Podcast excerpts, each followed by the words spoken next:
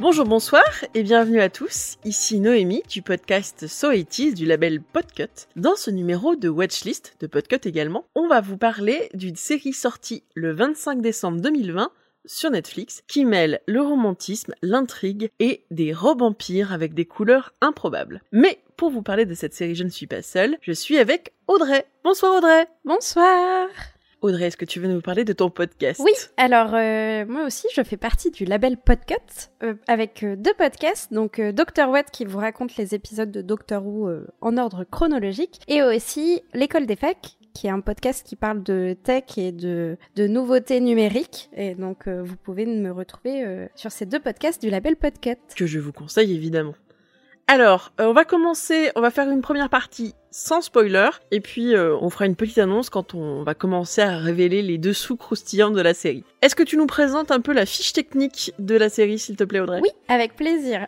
Alors, euh, la chronique des Bridgerton, c'est dispo sur Netflix, comme l'a dit Noémie tout à l'heure, depuis le 25 décembre. Pour l'instant, il n'y a qu'une saison de 8 épisodes, qui font entre 57 et 73 minutes. Donc c'est pas beaucoup d'épisodes, mais ça dure quand même un petit temps, hein, n'est-ce pas? La série est dirigée par Chris Van Elle est produite par Shondaland, la compagnie de Shonda Rhimes, qui a la production de séries euh, très connues telles que Grey's Anatomy, Scandal ou How to Get Away with Murder. Et là, en lisant ça, je me dis, j'ai vu ces trois séries.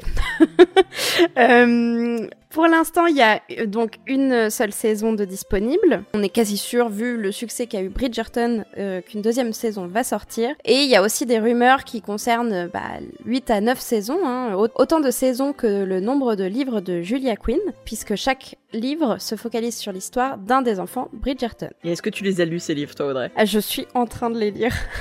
en fait, j'ai tellement aimé la série que j'ai une liseuse et je me suis procuré les e-books de tous les livres. Et euh, pour l'instant, j'ai pas encore commencé, mais je vais foncer dedans à tête baissée dès que j'aurai 5 minutes parce que vraiment, genre, euh, j'ai adoré l'univers et ça me Enfin, on en parlera plus tard, mais ça m'a rappelé des bons souvenirs de Jane Austen et de ce type de littérature, et du coup, euh, j'ai très hâte de découvrir les bouquins. Et toi, Noémie, tu les lis ou pas Alors, je les ai, non, non, je pas, je les ai pas lus et ils sont pas du tout sur ma ma pile à lire, mais euh, bon, je pense que ça, ça doit vraiment être euh, être assez chouette. J'aime bien ce genre de littérature. Moi aussi.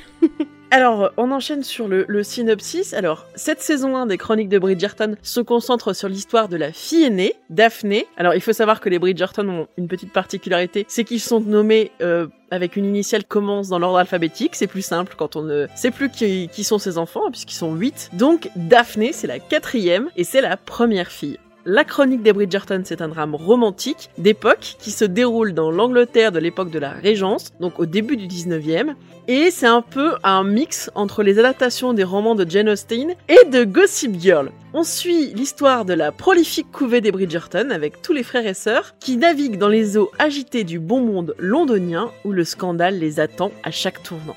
Alors la saison 1 est centrée sur la romance de Daphné avec Simon Bassett, euh, le duc de Hastings. Et voilà, et cette euh, et donc l'entrée de Daphné dans le monde puisque euh, on est au 19e donc il y a une présentation à la reine et, à la cour. Donc cette entrée de cette jeune débutante dans le monde va être perturbée par l'affreuse Lady Whistledown qui écrit dans une petite dans un, espèce de petit feuillet mondain tous les scandales de la cour et donc on va suivre leur histoire par la, le regard de Lady Whistledown qui est quand même un peu impliquée dans ce petit Mais c'est vraiment Gossip Girl euh, saupoudré de euh, début 19e en Angleterre. C'est ça, oui non, c'est vraiment la, voilà, les gossips, c'est le le mécanisme principal mais c'est ce qu'on retrouve dans les séries de de, de Shondaland mm, mm. et de de Shonda Rhimes avec ce, ce, mécanisme de la de la voix off euh, qui vient nous nous mettre dans une position où, où on sait tout, où on nous raconte tout et on a les pensées des personnages euh, en direct de leur tête. Donc ça c'est un, un mécanisme qui est courant chez elle pas désagréable. Pour parler de cette, voix off, c'est la voix off de Julie Andrews, donc qui joue la voix de Lady Whistledown. Euh, moi, c'est la seule que je connaissais au début. Euh, quand j'ai commencé à regarder. Mais euh, il y a des acteurs qui sont quand même un peu connus. Madame Bridgerton Maher, qui est jouée par Ruth Gemmel, elle est connue pour euh, des rôles dans la série Utopia et dans 5 épisodes de Penny Dreadful. Anthony Bridgerton, qui est joué par Jonathan Bailey, est connu pour un rôle dans Broadchurch, mais aussi dans l'épisode 5 de la saison 8 de Doctor Who. Est-ce que tu l'avais repéré? Pas du tout. je suis nulle pour ce genre de choses. Une fois que les personnages sont sortis de leur contexte, les acteurs, j'ai du mal à les reconnaître. C'est terrible. Et puis, il y a bien sûr les deux héros de la saison, donc Phoebe Dinvor, qui interprète Daphné. Alors, Phoebe, elle a 25 ans, on l'a vu dans les saisons 1 et 2 de Snatch, aux côtés de Rupert Grint. Alors, la série est visible sur Apple TV. Et elle rejoint par la suite le casting de la série Younger, qui visiblement n'est pas encore diffusée en France, qui raconte l'histoire d'une femme de 40 ans qui se fait passer pour une femme plus jeune. Et puis, il y a Regé Jean Page, qui est le gros gros atout charme de la série. Donc euh, c'est un acteur euh, d'origine zimbabwéenne et apprend le théâtre à Londres à partir de ses 14 ans. Il a joué dans plusieurs feuilletons et aussi dans une série judiciaire de Shonda Rhimes qui s'appelle Force the People que je n'ai pas vu non. Moi non plus. Alors on va commencer la partie des spoilers avec un premier tour de table. Qu'est-ce que tu as pensé des chroniques de Bridgerton? Alors, je ne sais pas si on va être d'accord, mais moi, j'ai adoré. Euh, j'ai adoré pour plusieurs points, évidemment. Donc, déjà, toute la panoplie de personnages qu'on a, la palette, est très intéressante. Euh, parce que même si on suit dans cette saison principalement Daphné, son arrivée dans le monde mondain et euh, ses petites histoires d'amour, etc. On a aussi une belle palette de ses frères et sœurs, déjà, vu qu'ils sont un milliard, hein, n'est-ce pas? Et aussi bah, de tout le voisinage et de tous les personnages qui peuvent apparaître au fur et à mesure de, de l'histoire. Et euh, j'ai beaucoup aimé le fait que euh, on pouvait avoir des personnages peut-être clichés par moment, mais on a surtout des personnages qui ont tous leurs propres histoires et justement c'est ça qui est bien amené comme ça vient d'un livre à la base, c'est que chaque livre étant associé à un des enfants Bridgerton, on va donc normalement, j'espère, on verra par la suite, avoir des, des personnages vraiment creusés et pas juste euh, creux et inintéressants comme il peut y avoir des fois dans les personnages secondaires. Là j'ai l'impression que vraiment le travail a été fait en sorte que on puisse s'attacher à plein de personnages, même si on, parle beaucoup de Daphné dans cette première saison. J'ai parlé que des Bridgerton, mais il y a quand même les, les fameux Featherington, la famille d'en face, qui est, comment dire, haute en couleur, c'est le moins qu'on puisse dire. Et moi, c'est vrai que mon cœur a, beaucoup battu pour les Featherington et, par, euh, et pour leur, euh, leur espèce de drame de la déchéance que, que j'ai trouvé très chouette. Et ce que tu disais sur les personnages me faisait penser que c'est vrai qu'on avait aussi, alors les personnages de la haute noblesse qui sont très mis en valeur, mais que finalement un personnage comme la couturière euh, était pas négligé et elles avaient quand même une certaine, une certaine épaisseur euh, qui était pas forcément évidente. On aurait pu se focaliser uniquement sur la haute société. Finalement, quelque part, même historiquement, c'est assez juste. Euh, une montée de la bourgeoisie et de la bourgeoisie euh, laborieuse qui est assez intéressante. Oui, tout à fait. En plus de donc tout ce côté personnage, j'ai beaucoup apprécié l'ambiance et hum, l'époque de la série. En fait, je suis une grande fan de tout ce qui concerne euh, les œuvres de cette époque. Donc euh, tout ce qui est Jane Austen, etc., etc. Mais on en parlera un petit peu plus tard. Donc clairement, j'étais plongée dedans en mode ouh, trop bien, parce que hum, pour la petite anecdote, j'ai découvert les chroniques de Bridgerton grâce à un, TikTok. et vraiment, c'est un TikTok où en fait quelqu'un dit euh, devant son miroir et ce film et dit jour 1 de regarder Bridgerton. Ensuite, tu as jour 2 de regarder Bridgerton. Et ainsi de suite. Et après, tu as jour 7 de regarder Bridgerton, où la personne parle avec un, un accent anglais euh, coupé au couteau, a une petite tasse de thé dans la main et a une robe empire, tu vois. Enfin, genre très cliché. Mais j'ai vu le TikTok et je me suis dit, qu'est-ce que c'est que cette série? Je dois la regarder. Donc, euh, forcément, moi, ça me, ça me plaît. Et en plus, euh, quand je parle d'ambiance, je parle aussi de, des images. Je trouve que la série est magnifique aussi dans, dans le cadre et dans les, les couleurs, la colorimétrie de, de, l'image, etc. Beaucoup aimé. Euh, parce que justement, euh, ce qui n'est pas forcément le cas euh, dans des œuvres comme les reprises de Jane Austen, comme le film Orgueil et Préjugés avec, comment il s'appelle Kira Knightley. Contrairement à ce film qui est beaucoup plus gris, on va dire Angleterre pluvieuse, je trouve que justement Bridgerton est très haute en couleur et j'aime beaucoup, j'ai trouvé ça très joli à regarder. C'est vrai que, moi Bridgerton, quand j'en parle en général, je dis que c'est un petit peu, alors c'est positif et négatif, c'est que c'est un bonbon. Alors il y a ce côté parfois très très sucré qui en met beaucoup, mais il y a aussi ce côté acidulé des couleurs. Chez les Bridgerton qui ont une palette de couleurs un peu plus douce que les Featherington, euh, il y a quand même du lilas partout, je veux dire la, la, plante. Hein. Donc il y a quand même beaucoup beaucoup de couleurs de violet très très peps. Euh. Oui, puis bon, en fait chaque famille, on va dire, pour un peu se faciliter la tâche, a ses couleurs. Donc chez les Bridgerton, ça va être beaucoup de lilas et de bleu très, très pâle, du bleu bébé, j'appelle ça un peu. Bon, chez les Featherington, on va être sur du vert bien pétant et du violet bien pétant et ce genre de couleurs. du jaune. Du jaune. euh, chez le duc, on va être plutôt sur des teintes de rouge. Enfin, c'est vrai que on, a un peu euh, des teintes comme ça qui nous reviennent et donc qui nous aident au début de la série parce qu'on a quand même un épisode 1 qui nous présente 8000 personnages. Ça nous aide un petit peu à, se, se, fixer. Ça fait moyen mnémo- mnémotechnique pour savoir à qui appartient qui, quelle famille, etc. Voilà, et en même temps, si on est euh, particulièrement rigoureux d'un point de vue des costumes, euh, il faut éviter de trop regarder la série. Enfin, faut pas la regarder pour la rigueur des costumes, parce qu'il y a vraiment Oui, des libertés qui sont prises, des, euh, surtout sur les costumes de la reine d'ailleurs, qui ont, ont un peu 50 ans de retard par rapport à la, à la... Mais ça fait partie du personnage de la reine, qui d'ailleurs est un personnage assez Oui, intéressant. tout à fait. Bah, qui est très Marie-Antoinette-esque. avec un peu plus de côté sombre, hein, puisque donc c'est la reine Charlotte qui est l'épouse de George III, qui était surnommé le Mad King, comme dans Game of Thrones, mais qui lui était juste euh, fou et qui n'a pas brûlé les gens. Enfin, pas trop. Et puis tu voulais parler, je crois aussi, du moment où Netflix l'a sorti, et moi j'avoue que ça a beaucoup fait pour, euh, pour me séduire Alors, aussi. euh, je travaillais dans le commerce, donc j'ai très rarement des vacances. Et cette année, j'ai réussi, chose miraculeuse, à poser ma semaine entre Noël et le Nouvel An. Et Netflix a sorti sa série le 25 décembre. Donc clairement, meilleur moment, meilleur timing. Et euh, j'ai bingé, euh, je crois que j'ai regardé le dernier épisode euh, le 31. Mais quoi. écoute, oui, moi, ça, ça a vraiment fait partie de pourquoi j'ai aimé la série, entre autres. C'est parce que c'était parfait pour Noël. C'est vraiment maintenant, euh, pour moi, une série de Noël. Je pense que s'il la sortait à un autre moment, je regarderais peut-être avec moins de précipitation. Mais là, c'est vrai que c'est un moment où les gens ont parfois du temps et que c'est complètement le genre de série que je peux regarder avec ma mère, avec un, un chocolat chaud ou un plaid et un plaid. Et, et du coup, moi, voilà, ça m'a beaucoup plu et ça a fait que moi, je pense que je l'ai vu en deux Encore jours. plus vite que moi. En vrai, j'avais envie de beaucoup plus binge-watcher, mais je me suis retenue parce que j'avais envie, comme j'ai vu qu'il y avait 8 épisodes, j'avais envie d'en profiter un petit peu. Ah, tu voulais faire durer. Ouais.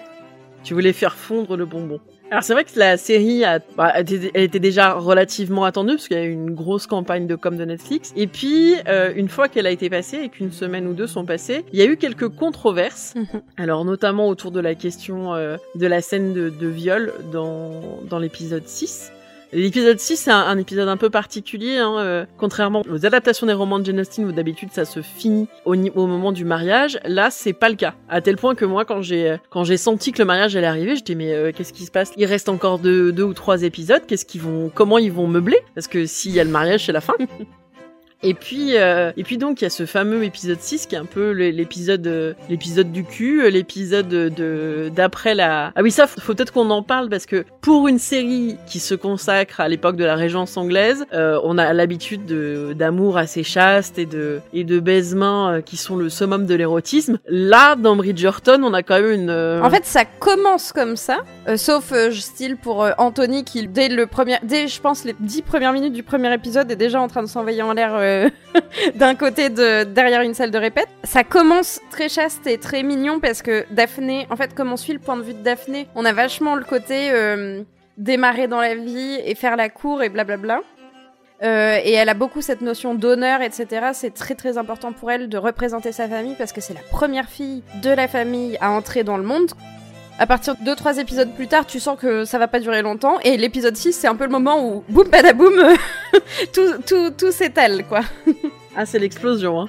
C'est rare qu'on voit les gens euh, faire l'amour dans Downton Abbey euh, et notamment pas Oui. dans les bibliothèques, mais là par contre on y a le droit. Alors Ah là, ça y va. Et partout, dans tous les recoins. c'est ça. Littéralement. On dit pas ça euh, pour rien.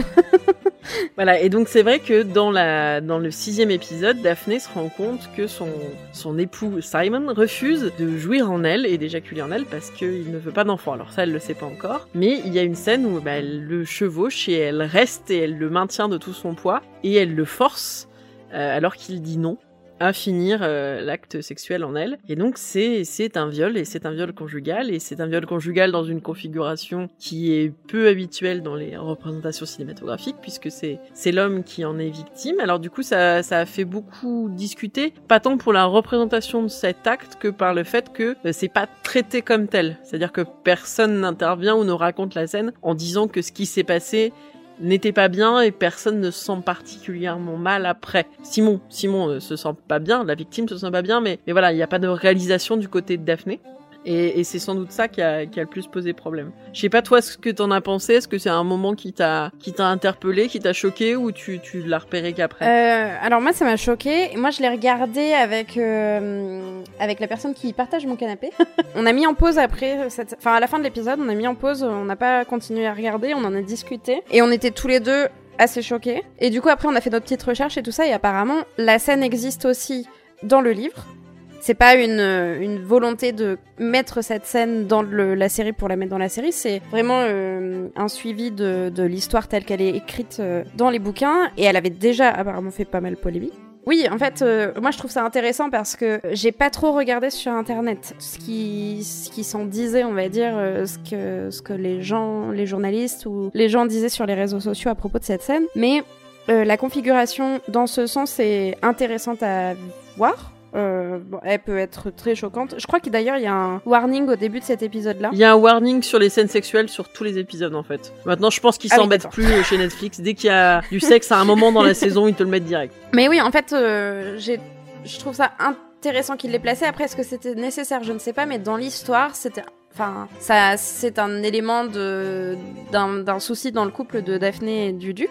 Ça m'a pas choqué parce que je, sais que ça reste quand même une série et que je prends pas les choses trop, à cœur, etc.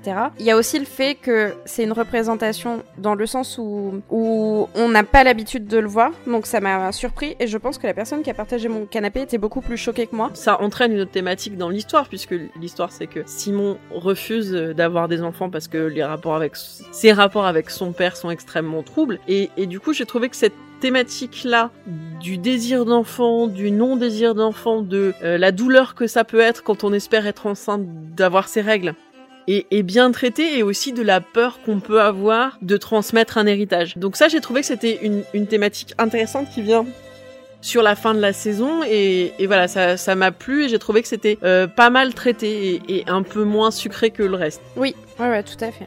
Et puis il y a eu d'autres polémiques qui tournaient autour de la question de la, couleur de peau de, certains acteurs, puisque euh, notamment la reine et le duc euh, sont des acteurs racisés. Euh, c'est un sujet qui est pas du tout qui est pas du tout traité en tant que tel tout le début de la saison, euh, jusqu'à ce que le personnage de, euh, de la tante de- du duc euh, bah, prenne la parole et dise mais nous sommes arrivés à ce stade-là parce que la reine elle-même est noire. Alors euh, voilà, il y a la question c'est est-ce que la couleur de peau est, est assez bien traitée, assez bien mise en valeur, ou est-ce que ça reste quelque chose d'un petit peu cosmétique? Ouais, je suis complètement d'accord avec toi.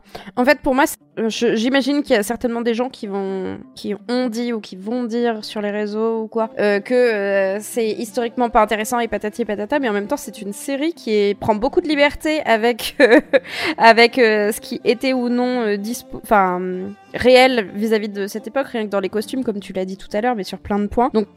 Moi, au contraire, j'ai trouvé ça bien et intéressant d'avoir. euh, Enfin, en tout cas, euh, j'ai trouvé ça cool d'avoir un effort de ce côté-là, même si ça ne devrait pas être un effort et qu'on ne devrait même pas le remarquer. On va passer euh, des questions extrêmement cruciales. C'était qui ton personnage préféré? Toi, qu'est-ce qui, euh, voilà, quel est le personnage qui t'a le plus plu dans toute cette galerie? Alors moi, j'ai de la chance parce que c'est une Bridgerton, donc potentiellement, euh, ça sera euh, l'héroïne d'une saison. donc mon, mon personnage préféré, c'est Héloïse Bridgerton, qui est donc euh, la petite sœur, bien que l'actrice qui l'incarne soit plus vieille que celle de Daphné, la petite sœur de Daphné et qui n'a pas envie de faire la belle ou de choper un mari tout de suite, en gros. elle m'a fait rire, elle a l'air très mignonne, curieuse et passionnée par des études plutôt que par la mode. J'ai hâte d'en savoir beaucoup plus sur elle. Donc j'ai fait un petit topo sur l'actrice qui jouait son personnage. Donc elle est jouée par Claudia Jessie, qui est née le 30 octobre 89, qui est anglaise forcément, et qui n'a pas eu euh, spécialement de rôles principaux dans des séries ou dans des films, mais on a pu la voir apparaître dans Doctor Who, dans Call the Midwife ou encore dans Love Sick. Donc évidemment, je ne l'avais pas reconnue dans Doctor Who, ne me posez pas la question, je ne reconnais personne dans les séries.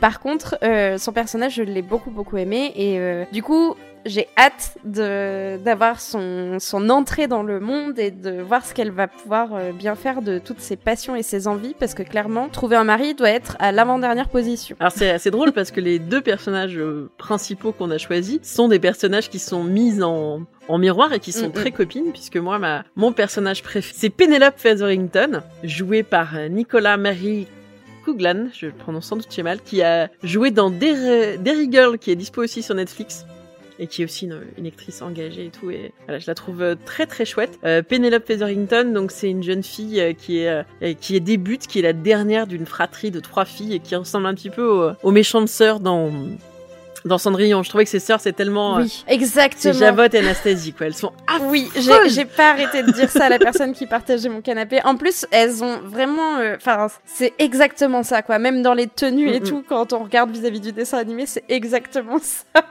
et, et j'ai trouvé donc que, que, Pénélope, qui est la grande copine d'Héloïse, euh, bah, c'est un personnage assez intéressant parce qu'elle est tiraillée entre euh, ben, un désir amoureux naissant et en même temps sa volonté d'aider une de ses cousines qui est euh, dans une situation difficile puisqu'elle est enceinte et que ça se fait pas et qu'elle est pas mariée, etc., etc. Donc j'ai trouvé ça assez intéressant d'avoir ce personnage qui est un peu plus, un peu plus complexe et pas seulement univoque qui se débat avec ses démons et dont on apprend à la fin euh, qu'elle a un rôle particulier, n'est-ce pas? Tout à fait. Mais surtout que euh, Pénélope, je l'ai trouvée super, super intéressante parce que c'est c'est une héroïne euh, comme une autre, hein, mais elle a des côtés vachement sombres. Et ça prend tout, tout, son sens à la fin de la saison. Mais elle a des côtés très très sombres qui, qui donc mettent en valeur un personnage qui est pas contrairement à ce qu'on pourrait penser au tout début, qui est pas juste un petit personnage édulcoré et mignon. elle a envie d'être gentille, mais euh, elle peut sortir les griffes. Tu vois ce que je veux dire? C'est ça.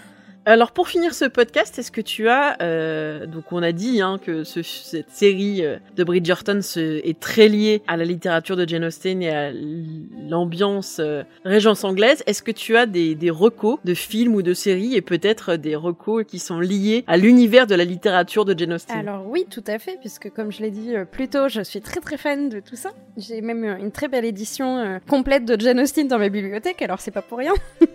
donc je recommanderais surtout les séries BBC d'Orgueil et Préjugés ou de Raison et Sentiments parce que bon, les films sont très bien, mais les séries BBC sont beaucoup plus longues, donc ça fait durer le plaisir, n'est-ce pas? Pour les fans de séries à l'accent bien britannique, euh, je recommanderais aussi euh, la série incroyable qui s'appelle Downton Abbey, qui est terminé maintenant et il y a même un film pour euh, faire un petit bonus à la fin, qui est un bijou qui a été pendant longtemps dispo sur Netflix, mais malheureusement qui ne l'est plus actuellement et qui est dispo uniquement la dernière saison sur Amazon Prime Video. Donc avec euh, moins de robes empire mais plus récent, je vous conseille aussi dans le, la même mouvance de, de femmes fortes et indépendantes, le film Little Woman qui est adapté du roman des Les quatre filles du docteur March, qui est sorti euh, il y a quelques temps maintenant, mais qui reste très très récent. Qui est sorti pour Noël dernier. Et toi Noémie, euh, est-ce que tu as des choses à me recommander? Alors, euh, je vais vous recommander le film que j'ai regardé cette semaine avec la personne qui partage mon canapé. Et j'étais hyper surprise parce qu'il était très captivé. Ça s'appelle Orgueil, préjugés et zombies.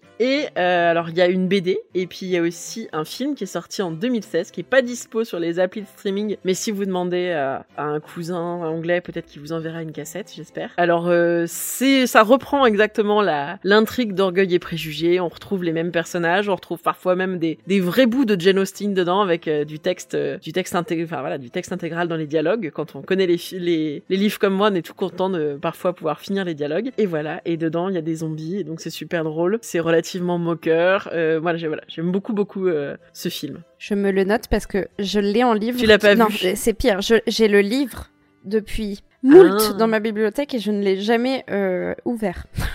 Donc je me note euh, de, de m'y mettre. ah non, vraiment c'est super drôle. Eh ben on espère que vous prendrez du plaisir dans les chroniques de Bridgerton. On vous fait des bisous et à très bientôt pour un prochain watchlist. Merci beaucoup Audrey. Avec plaisir. N'hésitez pas à écouter l'ensemble des podcasts du label Podcast. Des bisous. Plein de bisous, merci.